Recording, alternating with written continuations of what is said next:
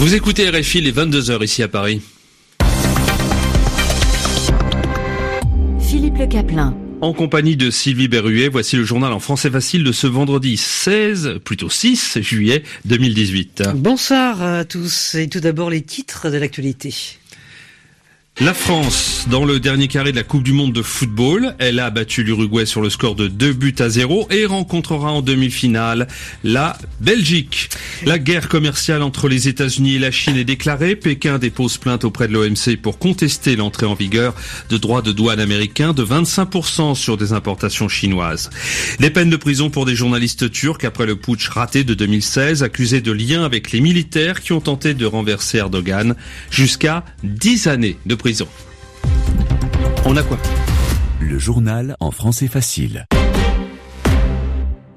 C'est la Belgique, hein, donc euh, l'équipe de France rencontrera en demi-finale de la Coupe du Monde la France qui avait battu l'Uruguay 2 à 0. Mais tout d'abord, ce match donc entre la Belgique et le Brésil, Hugo Moissonnier, vous l'avez suivi ce Belgique-Brésil pour RFI on l'a suivi, on a vibré effectivement sur euh, nos antennes africaines. Euh, on a été surpris par cette équipe de, Belgique euh, pleine de maîtrise, notamment en première période. On pensait le Brésil très cohérent, on pensait ce Brésil capable de faire des différences, de monter encore en puissance. Mais finalement, ce sont bien les Diables Rouges qui ouvrent la marque à la 13e minute. Et c'est un Brésilien, ironie du sort, qui trompe son propre gardien, Fernandinho, suite à un corner de Chadli à la demi-heure de jeu juste après, les Brésiliens obtiennent un corner, mais, mais, mais les Belges explosent en contre-attaque. Elle est magnifiquement menée. Lukaku trouve De Bruyne, le joueur de Manchester City, arrive aux abords de la surface et ajuste une frappe limpide Alisson, le portier brésilien, euh, ne peut rien faire. La réaction de la Célessao, elle se fait attendre. Elle arrive aux alentours euh, du euh, dernier quart d'heure de jeu. Le nouvel entrant, Renato Augusto, bien placé, une tête gagnante, bien servie par Coutinho. Neymar se procurera, Neymar, très décevant ce soir, il se procurera une dernière occasion en fin de match. Une belle frappe à l'entrée de la surface de réparation. Une belle parade aussi de Thibaut Courtois, le portier belge. La Belgique atteint les demi-finales de la Coupe du Monde pour la deuxième fois de son histoire. Ce sera face à la France. Merci, euh, merci à vous Hugo Moissonnier. Alors la Belgique qui élimine le Brésil sur le score de 2 à 1 du côté des Belges, c'est de la folie. Absolument. Bruno Fort, vous êtes à Mons en Belgique pour nous la faire partager cette folie de la victoire.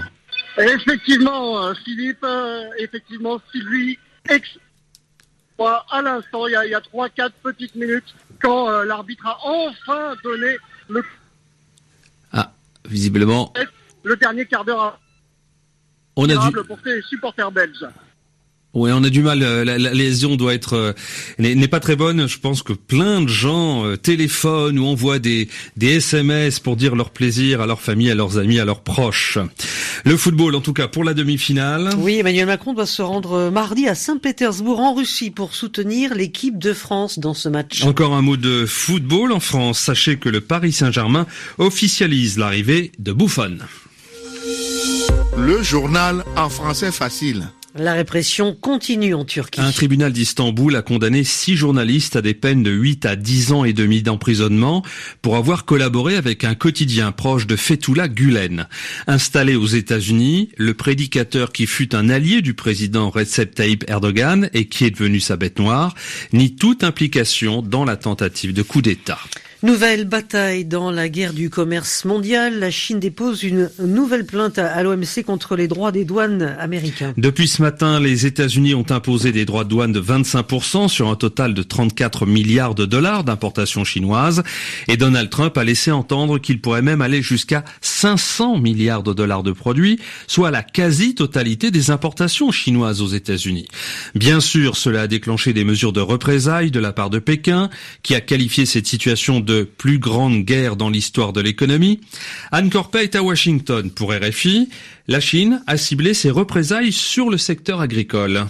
Les États-Unis sont les plus grands exportateurs mondiaux de soja et la Chine, le plus grand consommateur de la planète, en apporte chaque année pour l'équivalent de 14 milliards de dollars. Désormais taxée à 25%, la fève américaine risque de perdre une bonne partie de ce marché et les producteurs s'inquiètent. Ils ne sont pas les seuls. Tous les producteurs de produits alimentaires frais ou congelés risquent d'être affectés. La liste des biens ciblés par la Chine ressemble à une liste de courses géantes. Fruits et légumes, viandes de toutes sortes, produits de la pêche, fromage et même tabac et whisky. Le secteur agricole n'est cependant pas le seul visé. L'industrie automobile est aussi dans le collimateur. En fait, Pékin a ciblé politiquement ses représailles et privilégié les biens produits dans les comtés qui ont voté en faveur de Donald Trump en 2016. Plus d'un million d'emplois sont exposés du fait de ces taxes chinoises dans les régions qui l'ont porté à la Maison Blanche. C'est deux fois plus que dans les comtés où Hillary Clinton avait recueilli la majorité des suffrages. Le président américain tente de se montrer rassurant. Il a reconnu que les répercussions de la guerre commerciale avec la Chine pourraient entraîner des difficultés à court terme, mais il l'a assuré à ses électeurs, cela vaut le coup, nous en sortirons largement gagnants. Anne Washington, RFI. Il y a une baisse du nombre de migrants traversant la Méditerranée vers l'Europe. Oui, l'ONU a fait les comptes. Depuis le début de l'année, plus de 46 000 migrants ont rejoint les côtes européennes en traversant la mer, soit cinq fois moins que dans les six premiers mois de l'année dernière. Au demeurant, le pourcentage de personnes trouvant la mort lors des traversées n'a cessé d'augmenter. Plus de 1400 personnes sont mortes en tentant le voyage. Ces chiffres sont donnés alors que l'Europe est confrontée à une crise politique majeure liée aux divergences concernant l'accueil que le continent doit réserver à ces gens. Une réunion au sommet concernant le nucléaire iranien avait lieu à Vienne. L'Allemagne, la Chine, la France, la Grande-Bretagne et la Russie se sont entretenus avec le représentant de l'Iran quelques semaines après le retrait fracassant des États-Unis de ce compromis international. Le chef de la diplomatie iranienne salue une volonté de résister aux États-Unis.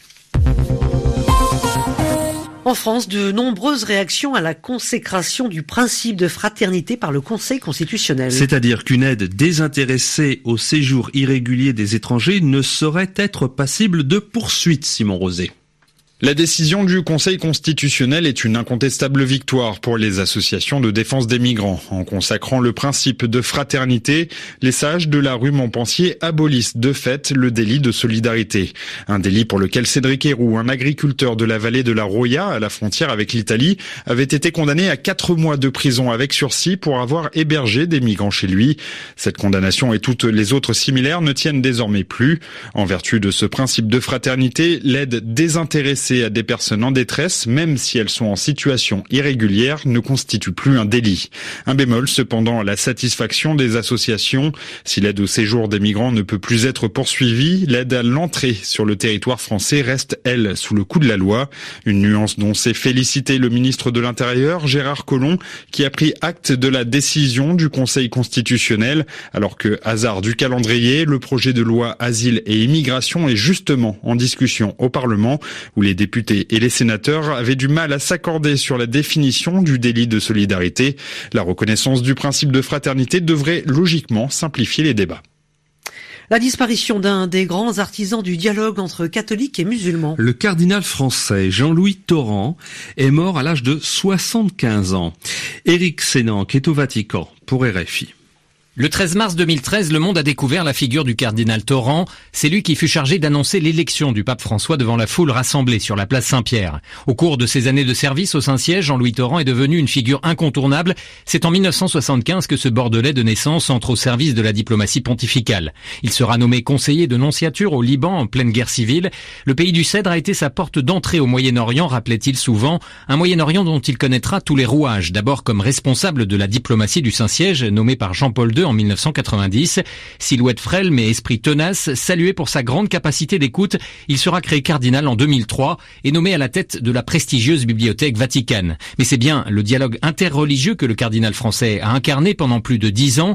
En 2006, après la polémique de Ratisbonne avec le monde musulman, Benoît XVI le place à la tête du Conseil pontifical pour le dialogue interreligieux, une structure que le pape allemand souhaitait pourtant supprimer. Le cardinal Torrent sera l'artisan du réchauffement avec l'islam, en particulier avec l'université al Al-Azhar en Égypte. Son dernier voyage à Riyad en mars dernier est sans doute le plus symbolique. Ce fut la première visite d'un cardinal catholique dans le royaume saoudien. Eric Sénanque, Rome, RFI. Le grand musée du parfum à Paris ferme au bout d'un an et demi. Ce musée avait ouvert ses portes en décembre 2016 dans un hôtel particulier proche du Palais l'Élysée, rue de Faubourg euh, Saint-Honoré.